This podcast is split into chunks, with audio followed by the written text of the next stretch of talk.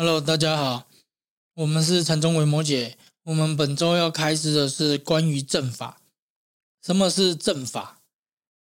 为什么会有这个问题？就是说，哦，因为很多人来询问我们，因为在其他的道场啊，可能他有在去参加一些道场，还是说一些就是团体，反正那种名字都很多嘛。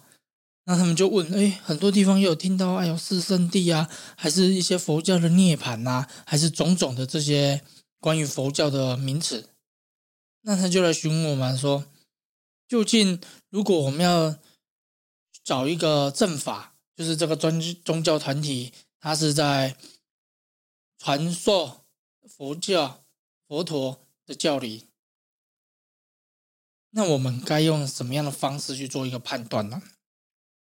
其实这个也是一个好的问题啊，因为如果这些信众他们来询问的是，反正他们就是参加不管是道教的啊，还是还是有的没有的教，因为反正很多嘛。那我们通常都会说啊，如果你自己有感受，你觉得不错，那你就继续参加，那这样就好了。但是他询问的是说哦，如果挂着佛法的这个名义来分享佛法，那我们要怎么样判断？这个佛法，他是在讲真的了，他是在说明真正的佛陀的教理，还是只是拿佛教的东西装装在自己的地方讲？那反正怎么讲就是自己开心，反正这些专有名词就很像是在修饰句子的那种地方。在这个部分哈，我们先说正法，它的定义是什么？俱舍论里面有一个也是谈到这个正法，他就说到。一个重点就是，这个是以教证为题啊，教是教学的教，证就是证明的证，它一定要符合这两个部分。那我们先说，我们最常听到的一些关于佛教的解释介绍，大概分成哪一些类型？如果我们有在搜寻的话，一种就是它可能是类似科普文，可是这种科普文，他们要么就是哎自己可能去。网络搜寻，还是说自己这样子看了一两本，然后就自己把它凑一凑，然后拿出来解释。比如说关于涅槃是什么，比如说关于四圣谛什么，关于什么是什么这一种科普的，我们不能说它错，但是它也不尽然是对，因为它就只是跟着这个佛教的这个佛法理论，然后他就去凑一个东西出来。可是他切入的角度。跟最后导出和这个过程，他怎么去说，那就会变得非常的重点。但是关于类似像这种比较科普的哈，其实正常人去听一听，大概就知道它大概是什么意思。可是，但也不一定是那个意思啊。那另外一种就是他可能是用一些心理学的角度切入，然后再讲佛法的东西。那要不然就是用他自己本身的一些，好像神秘学吧，还是说一些。不不知道哪里来的东西，然后反正就是去解释佛教的一些理论。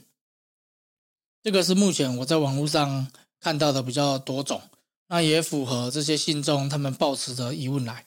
那还有一种就是说，哈，他其实跟佛教是完全没什么关系的，他就只是啊，反正讲也都是在讲和平，讲也都在讲慈悲啊，讲也都慈爱之心啊，反正讲来讲去都是在讲这些。美德之类的，然后因为佛教的理论经过这几千年的论世，几千年的众多圣贤去补充这个体系，它的这个系统已经变得非常非常强大了。那所以就有人直接把这套系统直接搬进去，他在讲的东西，只是说他就是放在他的演讲或者文章里面去东东凑西凑。你这样乍看之下，好像觉得这个说的好像。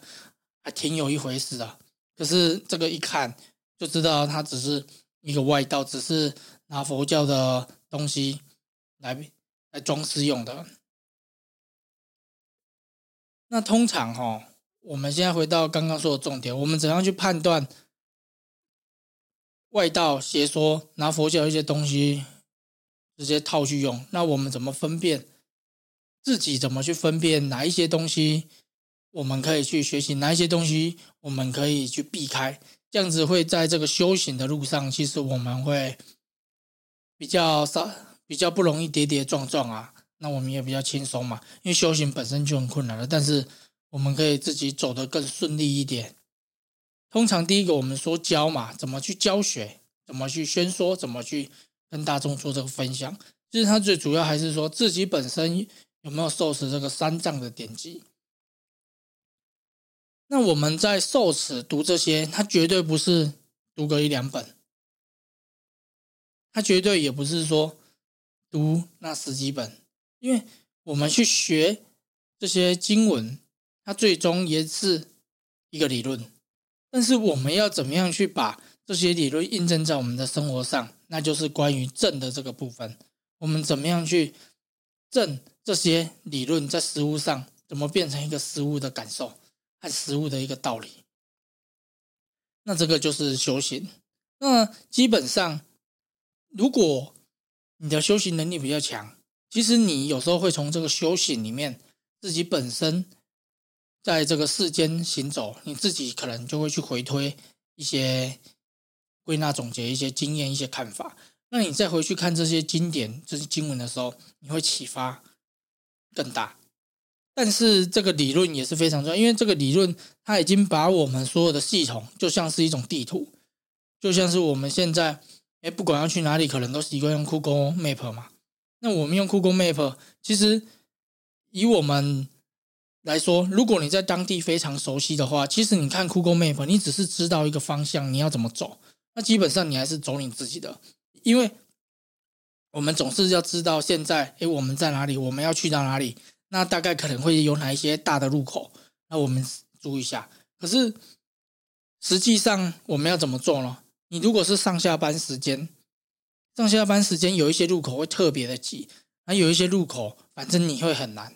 很难，反正你就是很很难开车或者骑车，那你反而去钻一些小路，还是说你绕一些比较远的路，反而更快可以到达上班地点，还是去到那个地方？可是酷狗 Map 它有时候导航的，尤其是开车，它有时候导航的那种路都是叫你走那种很大条路，然后但是其实就是绕一大圈，那很奇怪的路啊。所以如果我们在当地，我们也只是把酷狗 Map 当成一个地图，但是我们走还是走自己的，只是注意一些事情。那哪一些地方会特别拥挤，还是哪一些地方有什么路况？可能你知道这边正在那个修路，还是在干嘛之类的？那这时候我们就会避开。那这些就是实物上我们会去做的。那修行也是一样，其实这些经文也是指引我们一个方向，就是一个地图。那虽然很多人会有一些修行的心得写出来，可是这些修行的心得，我们是去做一个参考、一些启发，但是自己。究竟是怎样的一个心得，那又是另外一回事。那我们就是把这个自己正道的这个道理，我们去对应这些经文，那我们再去跟大家讲，那我们再去跟大家分享的这个过程，那要如何讲，又又又会是另外一种学问。因为不是我们讲的这些道理，别人就会听啊。那你你你讲的很开心，那别人都在那边睡觉，要不然就直接把你关起来。还是根本连来都不来，你也没办法嘛。所以以我个人的经验哈，其实我觉得在开市的这些过程，最难的还是在于说调和的比例。什么是调和比例？其实就是说哈，我们佛陀的教理，这些经文说的道理，我们要怎样去因应民间习俗而去做一个混合，因为。你讲太多佛教的道理，那没有人想听呐。那个听起来都很像那个是一种催眠曲，要不然就是听不懂，而且也没有人在乎那些东西啊，很少啊。大部分的人哈，他们要的，像以来我们这边的，大部分人要的都是祈求，哎，贪嗔痴，帮我补充一下营养啊，我就是要怎样，我就是要怎样。那佛教说的无常。那在他们大多数的三赌比较重的信众里面，他想的也是无常，只是他常跟我们说的无无常的常不同。他们说的无常的常，常是偿还的偿，那我们说的无常就是正常的那个常嘛。他们的常是偿还的那个常，无常。我们佛教，我们不管是佛菩萨还是我们，怎样去无常帮助他们，而无偿帮助越多越好。然后他们就像是一个来拿免费东西的，啊，无偿无偿，那所以是完全不同的。那我们这边所以就要想，怎么样说的让别人可以听得进去？那这个其实就因为民间习俗这一种就是比较偏向封建迷信嘛。那这种迷信的其实就是大多数人每天生活在接触，大家最喜欢的就是这些什么灵异节目啊，还是那些反正就生活周遭很多嘛。你只要讲这一种哦，其实你也不用管什么佛教教理什么，你只要随便讲，你只发挥自己的想象，你随便讲随便讲哦，这种都很多人爱听啊。而且我发现听的人越来越多，可是。这个就跟我们所谓的信仰，我们信仰是皈依三宝，是信仰佛陀的教理，这个是协助我们解脱的嘛，协助我们涅槃的嘛。可是我们不断的去加入太多这种民间信仰的这些内容色彩在里面，那这样子这些人来，其实就会变成迷信，就是上传之后也不好下传，你知道吗？因为被这种你里面加了太多民间信仰的东西在里面，就是这种迷信色彩。反正这种都随便讲就好了啊！你加入了，他们被你吸引来了，可是就很容易毒发，你知道吗？那所以在这个怎么样让他们听得进去，让这些众生听得进去，但是又不违背佛陀教理，它里面一样是以佛陀的教法作为一个核心去宣说。那我们顶多是把一些比较小的一些民间信仰的这种说法。把它当成一种装饰，就外道邪说拿来做装饰，这样子别人反而会听得下去啊。但是这个部分哈，还是要讲，因为其实迷信跟信仰其实就一线之隔啊。有时候我们只要走过那个那个那一条线那一个区隔哦，其实就海阔天空了。但是关于迷信跟信仰这个哈这个问题，其实有一些信众也也很常在问，但是我们之后再另外说啊。那现在我们说的是，哎，我们怎么去判断这个正法？那刚刚我说的正法，其实它是佛陀的教理，但是它会根据本身的一个实修。可是对于大多数人去参加这种佛陀，不不是佛陀，就是参加这种宗教团体，其实你也不知道什么是佛陀教理，你只是听他在讲，那你就觉得哦，好像很有道理。那我们可以观察。你那个道场，你那个地方，他一定会有一个师傅啊。你可以观察这个师傅跟当下那边的感觉，这个地方是不是你想要的？那他讲的东西你能不能接受？但是他能不？但是我们说的是，如果他是用这些佛教教理去作为他自己的一个说法，然后只是带进去而已，但是它里面的核心内容全部都是民间习俗的那一些，那一种哦。你就要看说，它是建立在哈无常上面，还是建立在恒常上面？就是说，它是建立的是说，哦有一个很伟大的，有一个就是它可以帮助你去解决所有的现实烦恼，还是有的没有的？那另外一种，它是说，哦哎，每一个人的力量，每一个人内心去发掘自我，那这样子就会去带来很大的一个改变。那你可能一开始可以先用这种方式去探索一下，因为哈，对于我们来说，我们只要一听就知道说，哎，这个是是怎样，这个是怎样。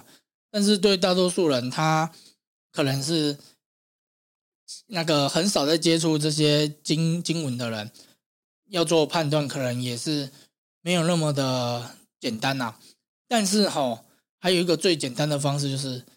你自己生活上应该会有一些困惑，会有一些想法，你可以分享，你可以去询问，然后你可以根据对方的回答，看能不能让你有一个方向在。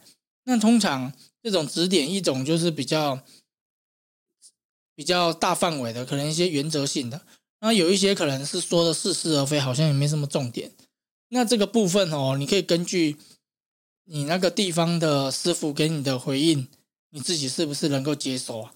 因为你这个就像是我们在上国文课、化学课，不管你在上上什么课，都不是重点。重点是那个老师就算再厉害，那个老师就算拿到诺贝尔化学奖，他跟你讲解那些化学的基本东西，你听不懂，他再厉害也跟你没什么关系啊。因为你要的是你听得懂。